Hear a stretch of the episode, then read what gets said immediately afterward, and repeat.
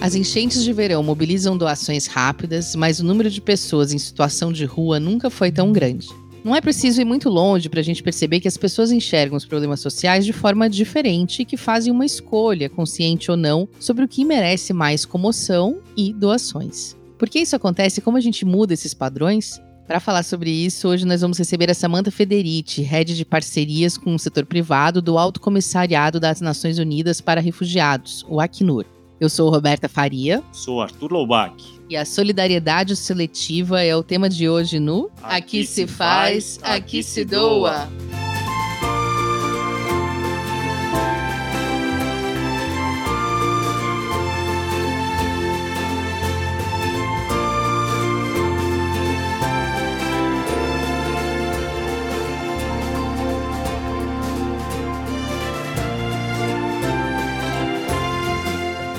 Está começando mais um Aqui Se Faz, Aqui Se Doa, o seu podcast semanal sobre cultura de doação produzido pelo Instituto MOL com o apoio do Movimento Bem Maior, da Amor do Conselho Participações e da Ambev e divulgação do Infomoney. E hoje vamos falar de um assunto que pode ser bem espinhoso, mas rende uma conversa profunda. É, pois é, Roberta, para a gente simplificar aqui o tema de hoje, tem um exemplo que é bem emblemático. Quando a Catedral de Notre Dame, em Paris, pegou fogo em 2019, em poucas horas, quase um bilhão de euros tinham sido arrecadados para reconstrução, né, via doações. O assunto estava em todos os jornais para estimular os franceses a contribuírem, inclusive o governo anunciou uma redução de até 75% no imposto de renda para quem fizesse uma doação. Mas ali mesmo, nas ruas de Paris, fazia cinco meses que as pessoas se manifestavam ali na região mesmo por conta da crise social no país, sem nenhuma resposta. Naquela época, a gente também viu artigos e reportagens na imprensa questionando por que o incêndio na catedral gerava mais ações de solidariedade do que a passagem de um ciclone que deixou mais de mil mortos no sudeste da África poucas semanas antes.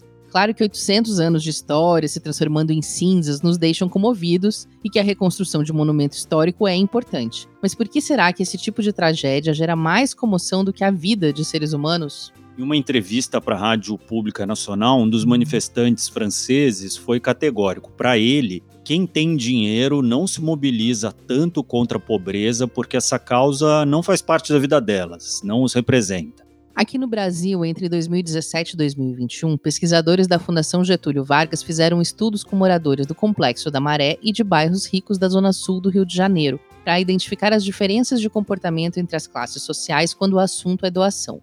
Um dos estudos funcionou assim: os entrevistados recebiam cinco notas de dois reais e eram informados de que poderiam ficar com dinheiro ou doá-lo para causas de combate à fome ou para iniciativas culturais. O que vocês acham que aconteceu? Entre os participantes do Complexo da Maré, 86% fizeram alguma doação, com valor médio de R$ 5,57, sendo R$ 3,74 para alimentos e R$ 1,83 para ações culturais. Já na Zona Sul, 43% dos participantes, ou seja, menos pessoas, fizeram algum tipo de doação, com um valor médio também menor, de R$ 4,30, sendo R$ 1,28 para alimentos e R$ 3,02 para iniciativas culturais. Bom, a tendência é se concluir que pessoas com renda mais baixa doam mais. Uma pesquisa gerou notícia por conta disso, mas, enfim, é bom a gente dizer que é bem complexa essa questão e que até definir um grupo de pobres e ricos é difícil, porque são grupos bem heterogêneos e bem relativos, mas é uma pesquisa interessante, não desprezível, com certeza. A gente que lida com doação, a gente sabe que existem alguns indicativos mesmo, que pelo menos daí eu posso dizer até pelos projetos da editora MOL, de que relativo à renda, certamente dá para a gente concluir que quem tem mais proximidade com as causas sociais doa uma porcentagem maior dos seus rendimentos. E essa pesquisa no Complexo da Maré, ela mostrou que o senso de urgência das causas entre as classes sociais é relativo. Isso define as preferências na hora de alocar os recursos entre uma causa básica, como o combate à fome, e uma menos urgente, como a cultura, o esporte, as pessoas da classe mais baixa reconhecem que a alimentação é mais importante, que é muito importante, e tendem a doar mais para isso, ao contrário das pessoas de classes mais altas que talvez entendam menos na pele essa urgência, portanto, eu acho que diversificam mais as suas doações. A Rafa Carvalho hoje vai explicar para a gente um conceito que talvez ajude a clarear mais essas preferências. Vamos ouvir?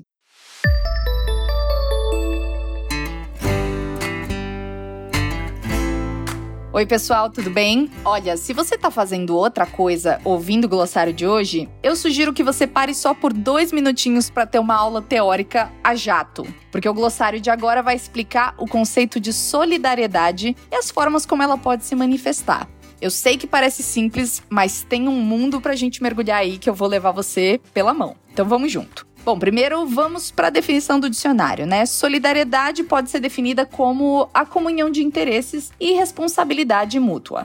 Mas agora, tendo isso em vista, a gente pode ir para um olhar mais sociológico também. Para o francês Emily Durkheim, que é um dos pais da sociologia moderna, dá para entender a solidariedade a partir de dois tipos de consciência: a individual e a coletiva. Esse cara diz que cada pessoa tem uma própria consciência individual e que a combinação de todas as consciências individuais forma a consciência coletiva. Ela é quem é responsável, segundo Durkheim, pela formação dos nossos valores morais e é o que influencia as nossas escolhas. Para o Durkheim, a solidariedade nasce a partir dessa consciência coletiva. E aí a gente chega em dois tipos de solidariedade também dentro dessa consciência coletiva: a solidariedade mecânica e a solidariedade orgânica. Na solidariedade mecânica, o desejo da pessoa é diretamente influenciado pelo grupo onde ela está. Ou seja, o sentimento vai ser definido por laços familiares, religiosos, por tradições, costumes e por aí vai. Já a solidariedade orgânica nasce quando as pessoas entendem que elas são seres individuais que se unem não porque elas têm semelhanças entre si de alguma maneira, mas porque elas se enxergam como interdependentes dentro da sociedade. Ou seja, o que eu faço influencia na sua vida e vice-versa. E por isso a gente precisa se entender para se unir. Agora, depois dessa mini aula teórica, será que você consegue enxergar o que influencia as doações que você faz? Ou as doações que você pede na sua organização, dá para fazer uma reflexão bacana até a semana que vem, quando eu, Rafaela Carvalho, trouxer mais um termo importante para a cultura de doação aqui no glossário. Até lá. Muito obrigada, Rafa. É legal a gente trazer um pouco de teoria também, porque isso muitas vezes ajuda a gente a entender de onde vem a prática. E de fato, à medida que a sociedade muda, também muda a nossa forma de pensar e agir na filantropia. Hoje, por exemplo, os millennials e a geração Z se engajam e doam para causas bem diferentes daquelas que interessavam aos seus pais e avós das gerações anteriores. Exatamente, mas ao mesmo tempo também tem algumas causas que eram importantes lá atrás e que seguem sendo, mas que nunca tiveram muito destaque. Na área da saúde, um exemplo disso é a questão dos cuidados paliativos. Quando uma pessoa tem uma doença que não tem mais chance de cura, ou então tem um indicativo de que é uma doença que pode levar ao óbito ali, né, no desencadear dela, os cuidados paliativos são uma forma de garantir que ela tenha alguma qualidade de vida nessa trajetória. E apesar de ser super importante a gente pensar em aliviar os sintomas físicos e tratar das questões emocionais relacionadas a essa situação, não é nem um pouco comum a gente ouvir falar né, de projetos relacionados a isso e muito menos ainda de doações para finalidades como essa. Mas esses projetos existem. Em 2018, o Hospital São Francisco de Assis, localizado em Jacareí, na região do Vale do Paraíba, passou a oferecer esse tipo de assistência na sua clínica oncológica com uma médica paliativa e uma psicóloga. Com o tempo, a equipe percebeu que esse atendimento estava fazendo muita diferença na vida dos pacientes e que deveria ser oferecido mais precocemente. Foi aí que surgiu a ideia de criar um ambulatório especialmente para isso, um projeto que foi concretizado no ano passado. A gente conversou com a psicóloga Thaís Moretti Neves, que faz parte da equipe, e ela nos contou como isso aconteceu. A implantação do ambulatório de cuidados paliativos aqui no hospital só foi possível a partir de doações. E nós tivemos três grandes doadores, que nós chamamos dos nossos três corações. Um coração foi de uma grande amiga que doou parte da sua herança, e essa pessoa já não está mais entre nós. O outro coração foi de um empresário aqui do município de Jacareí. Esses dois corações tiveram a experiência do câncer nas suas vidas e entenderam que seria fundamental a assistência em cuidados paliativos para todos os pacientes com doença avançada. E eles puderam viabilizar a construção do prédio que a gente tanto sonhou. Mas precisávamos de um terceiro coração, e esse coração chegou a partir do edital Cuidar Mais, com a editora MOL e com a Droga Raia, que viabilizou o custeio da nossa equipe multidisciplinar, além de vários equipamentos fundamentais para esse ambulatório. Nós encontramos empatia nos três doadores. Todos os três doadores foram empáticos e já entendiam que o cuidado paliativo é essencial para quem tem uma doença crônica, para quem tem uma doença avançada e principalmente para quem tem uma doença que ameaça a vida. Mas nós sabemos que isso não é muito comum né, das pessoas compreenderem dessa forma. Mas a gente percebeu que quando se compreende, e principalmente quando se tem empatia, a gente consegue que essas pessoas se comovam, se movam para dar esse passo de doação. Foi uma grande alegria para nós do Grupo MOL fazer parte da realização desse projeto tão especial. Eu tive bem diretamente envolvido nisso. Inclusive tive lá na inauguração e foi num momento de grande emoção. Lutei bastante por esse projeto, fico orgulhoso que ele tenha acontecido. A ideia da equipe do Hospital São Francisco de Assis é tentar que o ambulatório seja integrado à rede pública de saúde no município, né? Mas toda doação continua sendo bem-vinda.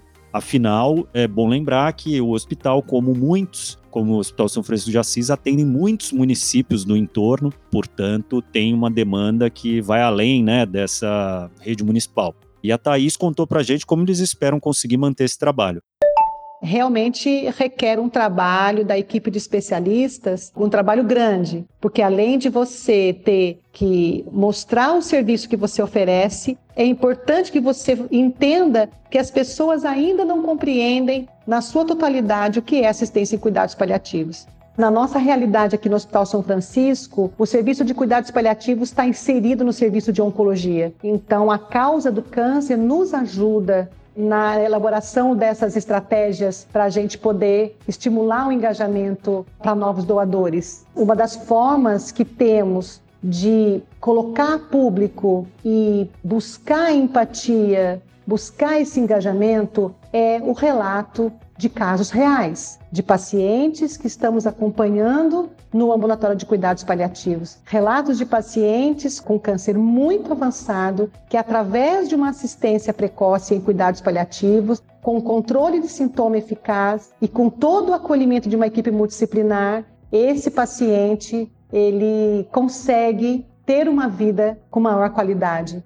Quando as pessoas entendem que o paciente com uma doença avançada ele está vivo, e ele precisa continuar vivendo e convivendo com aquela doença, quando as pessoas entendem que essa assistência vai cuidar desse paciente pelo tempo que for necessário, para que ele possa ter uma melhor qualidade de vida apesar da doença, aí a gente consegue um pouco mais de compreensão e aí a gente consegue até subir aí alguns degraus para as doações. Bom, a Thaís tocou num ponto muito importante para o nosso tema de hoje, a empatia, que é a capacidade de se colocar no lugar do outro. Segundo o dicionário da Associação Americana de Psicologia, a empatia por si só não implica em motivação para ajudar, mas ela pode se transformar em simpatia ou mesmo numa angústia pessoal, o que pode resultar em ação. Já o psicólogo canadense e professor da Universidade de Yale, Paul Bloom, não nega os efeitos positivos da empatia, mas ele traz uma visão mais crítica. Ele é autor do livro Contra a Empatia, por uma compaixão racional, e defende que no lugar da empatia a gente deveria desenvolver mais a compaixão. Isso porque a empatia nos põe numa situação de total envolvimento quando nos colocamos no lugar do outro. Já a compaixão nos coloca mais como observadores e aí sim podemos cuidar do outro em vez de se paralisar por essa dor. Essa crítica do Paul Bloom é essencialmente o que a psicologia trata como empatia emocional, que tem a ver com compartilhar o sentimento do outro. E aí o que ele diz que é tendência quando isso acontece é a gente dar uma importância ao sofrimento de quem se parece com a gente. E muitas vezes isso acaba reforçando preconceitos e negligenciando a dor de muitas pessoas que não têm o perfil mais comum, por assim dizer. E por falar em preconceito, outro ponto muito levantado quando se fala em solidariedade seletiva é o racismo. E como diz o professor Silvio Almeida, autor do livro Racismo Estrutural, independentemente da gente aceitar ou não, infelizmente o racismo é algo normalizado na nossa sociedade. A sociedade naturaliza a violência contra pessoas negras, por isso a morte de jovens negros sistematicamente nas periferias não choca as pessoas como a morte de um jovem branco de uma só classe social mais alta. Acho que a nossa convidada de hoje vai poder nos ajudar a desenvolver mais um, alguns desses assuntos, né, Roberta? A Samantha Federici é head de parcerias com o setor privado do Acnur, o Alto Comissariado das Nações Unidas para Refugiados.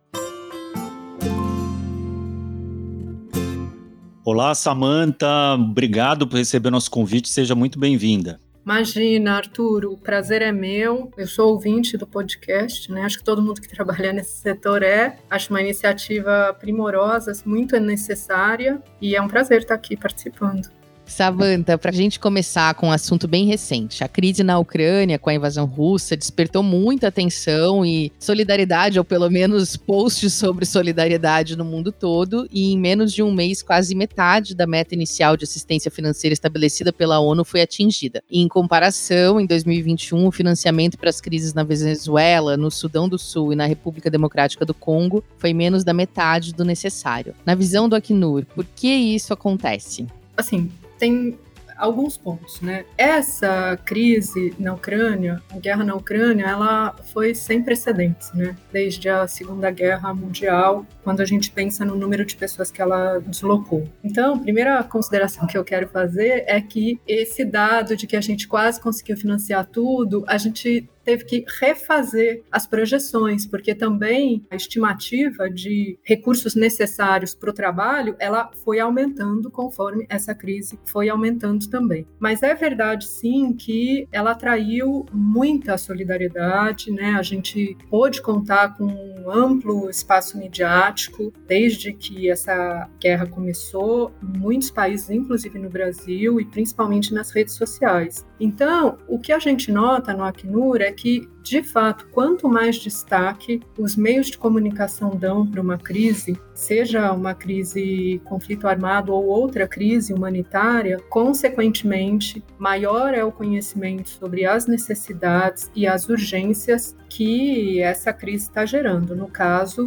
as necessidades das pessoas refugiadas, né? E dessas populações que enfrentam diversas situações durante conflitos e deslocamento. Então isso sim é um fator. Essa cobertura ela é muito sem precedentes também, né? É uma resposta àquilo que está acontecendo. Além do conhecimento sobre o que está acontecendo e esse caráter de urgência, que é um gatilho muito importante para a doação, a gente não pode esquecer né, que quanto mais tangível e mais urgente é uma necessidade, mais as pessoas tendem a doar. Então, sem dúvida, o espaço midiático ele favorece esse aspecto. Mas esse espaço midiático ele também traz um estímulo para solidariedade, né? Ele acaba gerando essa vontade nas pessoas de se engajar e de apoiar em causas humanitárias, né? Então, essa questão de você poder alcançar e sensibilizar pessoas, e mesmo pessoas que nunca doaram e que passaram a se tornaram doadores nesse momento, né, é bastante importante. A gente percebe que as pessoas que doam, elas sempre doam quando podem. A importância desses espaços de mídia é de trazer novas pessoas, né? O que é extremamente necessário porque a situação que a gente tem é de subfinanciamento generalizadamente, né? A gente não tem uma situação, mesmo nesse caso, confortável e que atenda plenamente à necessidade. Samantha, o Acnur publica todo ano um relatório indicando quais são as situações mais negligenciadas financeiramente, né, pelo menos no mundo. Na última edição, que foi lançada em setembro último, mostrou que as áreas de atuação do Acnur menos financiadas são aquelas que são relacionadas a serviços essenciais e necessidades básicas, né? Eu queria que você comentasse um pouco, né? Certamente você não tem uma resposta definitiva sobre isso, mas ao mesmo tempo nas sua resposta anterior, você falou que as causas urgentes são as que atraem mais doações, mas ao mesmo tempo os serviços essenciais e básicos recebem menos. Por que, que você acha que tem esse descompasso? Então, eu não sei se a gente pode afirmar que necessariamente serviços essenciais e necessidades básicas são menos financiadas, né? Quando a gente olha, é onde está a maior demanda. Então, é em valor absoluto aquilo que é mais financiado. A questão é que é tão maior do que outras áreas de atuação que você acaba ainda assim não conseguindo financiar proporcionalmente como outras. Né? Essa análise que a gente faz, a conclusão que a gente tira certamente né, é que, justo como eu ia dizendo, não importa qual é a área, ela é subfinanciada, mesmo aquela que costuma ser a que mais desperta a atenção das pessoas, né? Então acho que esse é o principal, a principal conclusão desse relatório, é dar um indicativo de que todas as áreas, não existe nenhuma iniciativa, nenhuma área que ela é plenamente financiada.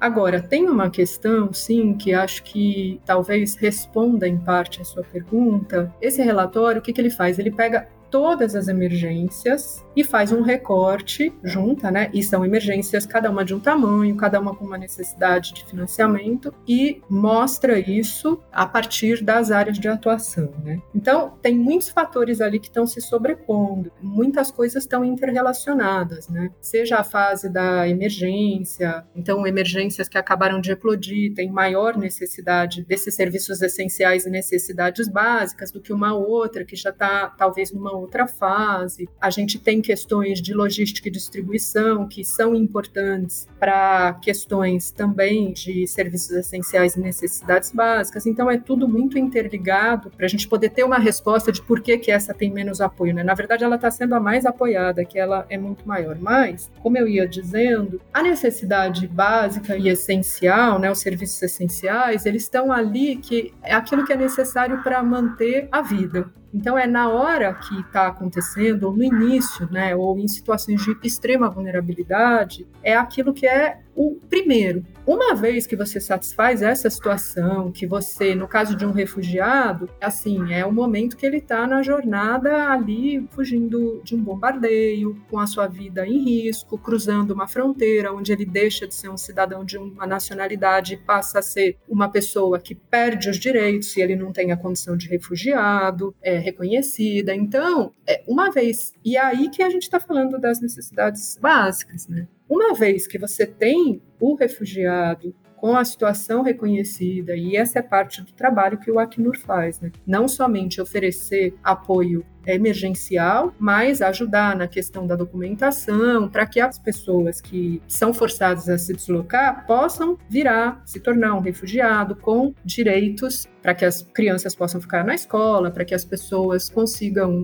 arrumar trabalho e começar a sua vida. E aí essa parte ela tem um caráter maior de conseguir virar uma página e dali garantir a inserção econômica, a partir da qual a pessoa tem mais autonomia e independência. Então tem esse fator também, né, que dependendo aí do tipo de financiador, pode ser mais atrativo você falar sobre empoderamento, sobre inserção econômica e sobre outras questões. E Samantha, para meter a mão no vespeiro mesmo, né? A gente ouviu muitos comentários durante a cobertura e ainda ouvimos, né, que mostram um racismo desvelado agora, parece, né? De ouvir comentaristas dizendo, mas são gente como a gente, né? São loiros cristãos de olhos azuis. A gente viu isso na cobertura americana, na cobertura europeia. Da experiência do Acnur, é mais fácil mobilizar atenção e recursos quando você pede para pessoas que se parecem culturalmente com você, em comparação a pedir apoio para culturas muito diferentes, por exemplo, para guerras que acontecem em países que têm outra religião, pessoas que são de outra raça, ou se tem outras diferenças do tipo é mais fácil pedir em campanhas que envolvem crianças, afetam crianças do que que afetam populações em geral. Como que você enxerga isso na experiência do Acnur?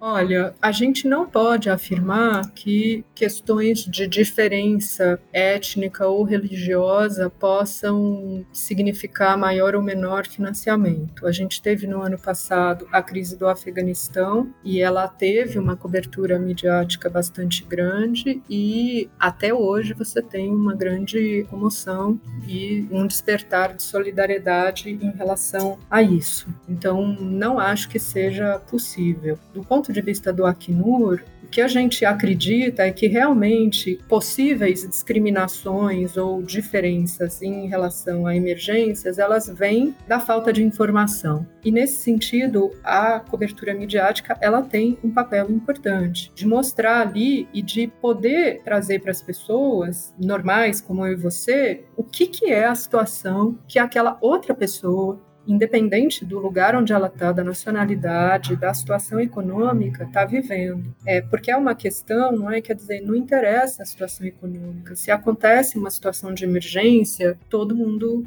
vai perder o que construiu, vai se ver numa situação nova, né? Então, do ponto de vista do Acnur, a gente não pode afirmar isso, né? Não é o que a gente observa. Sim, por outro lado, a gente observa sim que, por exemplo, quando existem questões com populações em maior vulnerabilidade, a tendência é sim que as pessoas se comovam mais e que isso sirva para ampliar a consciência da doação e estimular a doação. Então, seja crianças, que é uma situação mais frequente do que a gente gostaria em questão dessa essas emergências todas humanitárias, porque você acaba vendo e é comum pessoas que famílias que têm que se separar, um conflito que é, pessoas sejam mortas, às vezes pai de família, às vezes membros, né, da família. Então são situações muito trágicas e na maioria das vezes as pessoas não têm consciência. Essa crise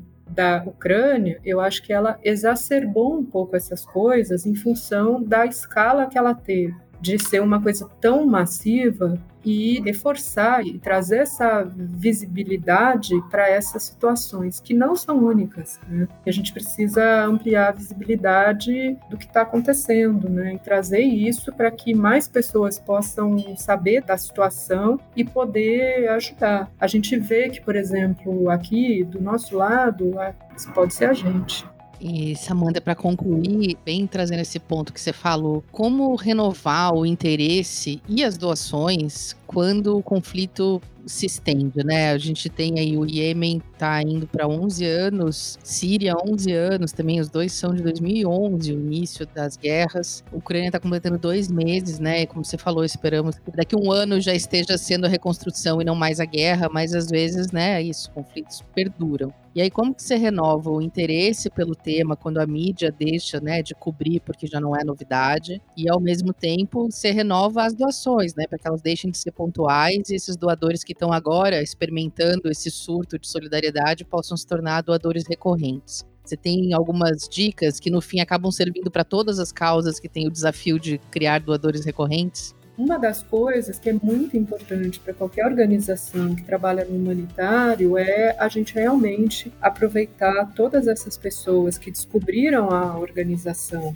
nesse momento de maior visibilidade e conseguir converter elas para outras modalidades de doação, né? Doações regulares, doações irrestritas, porque tem isso também, né? Parte da questão do problema de financiamento é que você acaba tendo doações restritas ou doações semi-restritas ao invés de restritas. As irrestritas seriam aquelas que não vão para uma situação específica. Elas vão para que a gente comprar um fundo e que a gente consiga ir dosando ali, dependendo da necessidade que é a mais importante naquele momento, que vai mudando também conforme o tempo vai passando. Mas nem todas as, os doadores principalmente doadores institucionais, né? Esses são os que mais acabam doando para projetos específicos, para causas específicas, seja porque tem ali restrições de diretrizes, de políticas, de intenções que não permitem que você doe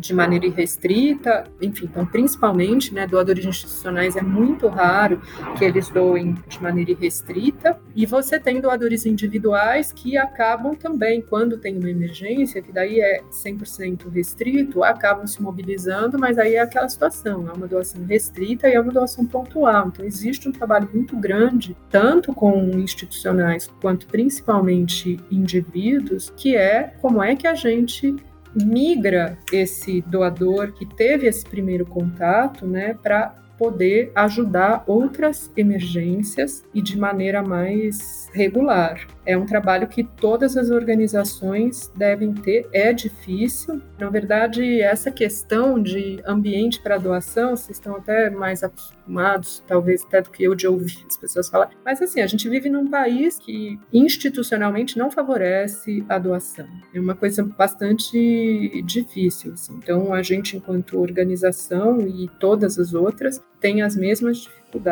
de como que a gente consegue estimular mais esse ambiente de doação, mostrar para as pessoas a importância de apoiar regularmente, ter mecanismos que favoreçam, que estimulem esse tipo de doação de maneira mais ampla, porque Bom, muito bom. Conversa longa. Está convidada a voltar aqui outras Tem vezes. várias outras perguntas É. ainda pra.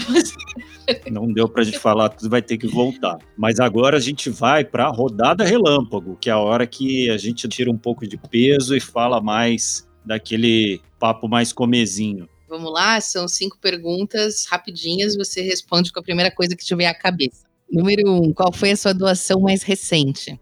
A minha doação mais recente foi uma doação pontual para um instituto que cuida de micos e eu acabei doando. Então, Uau. Qual que é a sua causa pessoal do coração, Samantha? olha, tem muitas assim. Eu acho que eu me sinto privilegiada de, assim, né? A gente não falou da minha trajetória, mas eu é a segunda vez que eu estou trabalhando com refugiados. Eu já trabalhei no Greenpeace com questão de meio ambiente, já trabalhei na Plan International com questão de crianças e adolescentes. E todas essas causas são causas que me mobilizam. O que eu talvez possa dizer é que onde eu ainda não trabalhei que me mobiliza é a questão da proteção animal. E o que você doa que não é dinheiro? Eu dou conhecimento, energia, os meus espaços, eu dou esperança. Esperança, aliás, a gente atualmente precisamos de muita esperança. E Samantha, cita uma organização ou projeto que você admira ou apoia e é pouco conhecida, né?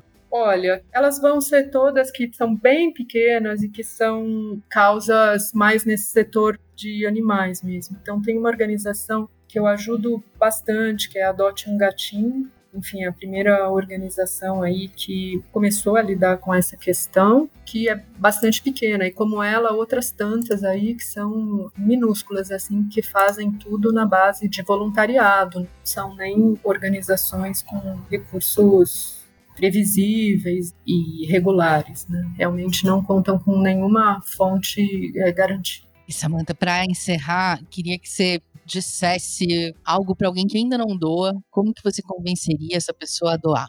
Olha, eu acho que se a gente parar para pensar cada um, né, no que tem e pensar quanto que tanta gente não tem, sempre a gente consegue ajudar alguma coisa. Então, o que eu costumo dizer que convence é 10 reais, 50 reais não vai mudar a sua vida, mas vai mudar a vida de alguém. E é isso que eu acho que as pessoas precisam pensar, sabe? E trazer para o dia a dia, porque às vezes a gente fala, não, eu não posso. Mas o que é poder ou não poder, né? Acho que a gente sempre pode fazer um pouco mais, né? E mesmo que não possa sempre, qualquer ajuda para quem está precisando, para essas organizações, nenhuma é plenamente financiada, trabalham em condições muito adversas, então qualquer ajuda é bem-vinda.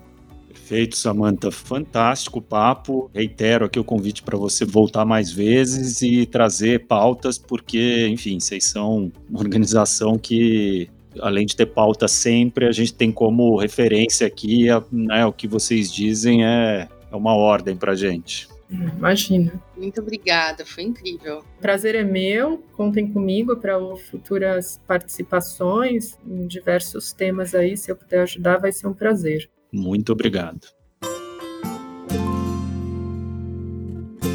Ufa, hein? Muitas reflexões importantes hoje, né, Arthur? Eu vou ter que me tornar doadora recorrente do Acnur, coisa que eu não fazia. Eu só tinha doado para campanhas pontuais deles. A intenção do programa aqui é isso, né? A gente jogar luz sobre algumas organizações e assuntos para as pessoas se envolverem mesmo. Foi tão bom que o tempo voou e a gente já chegou aqui no nosso quadro da Duda Schneider, o Merchando Bem. Fala aí, Duda.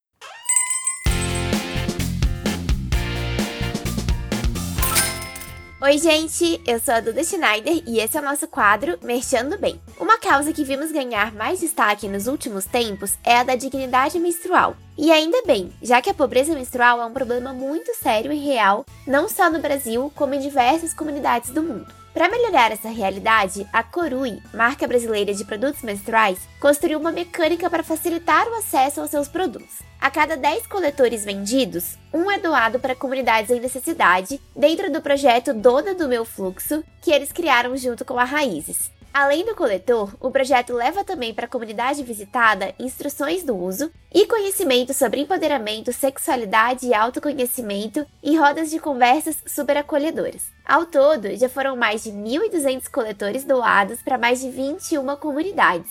E não à toa, a Coroi é uma empresa B certificada e possui várias outras iniciativas incríveis na sua cadeia de produção. Demais, né? Para conhecer mais, acesse o site corui.com.br. Espero que tenham gostado e até a próxima!